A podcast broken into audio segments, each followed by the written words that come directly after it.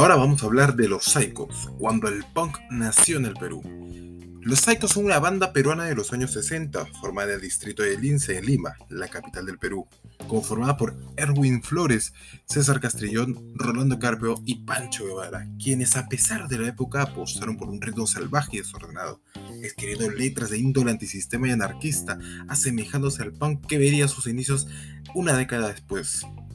La historia y la música de los 60 estuvo marcada por la influencia británica, consiguiendo adaptaciones en el resto del mundo, pero sobre todo en Estados Unidos. Se veía la ola inglesa. La banda del momento era sin duda The Beatles y The Rolling Stones, ambas de un estilo influenciado por el rock y rock and blues, el writing o el blues mismo, de la que las bandas eran capaces de crear música suave, melodiosas y pegadizas.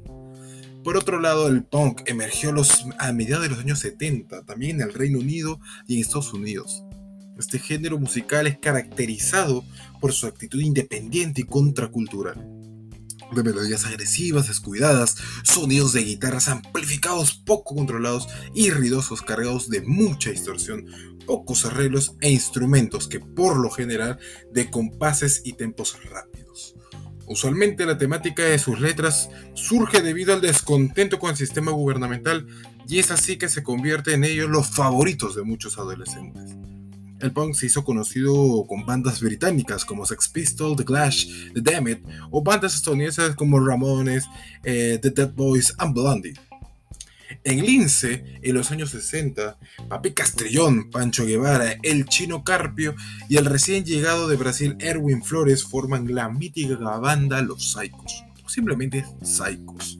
En medio de la influencia británica, ellos componen unas canciones en español y generan un estilo propio, su periodo de auge sería en los años 1964 a 1966, conociendo a varias figuras de la escena musical, hasta escritores como Mario Vargas Llosa, que frecuentaban el famoso Bar Boyd del centro de Lima.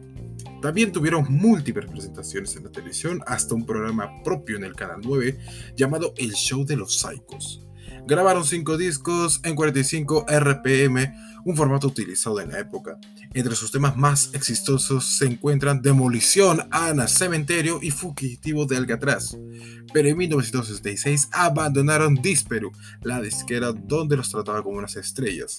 Tenían un trato de palabra con Impensa, que los había anunciado como artistas exclusivos, pero ante una mejor oferta acabaron con En el Virrey, donde terminaron como un grupo anónimo más.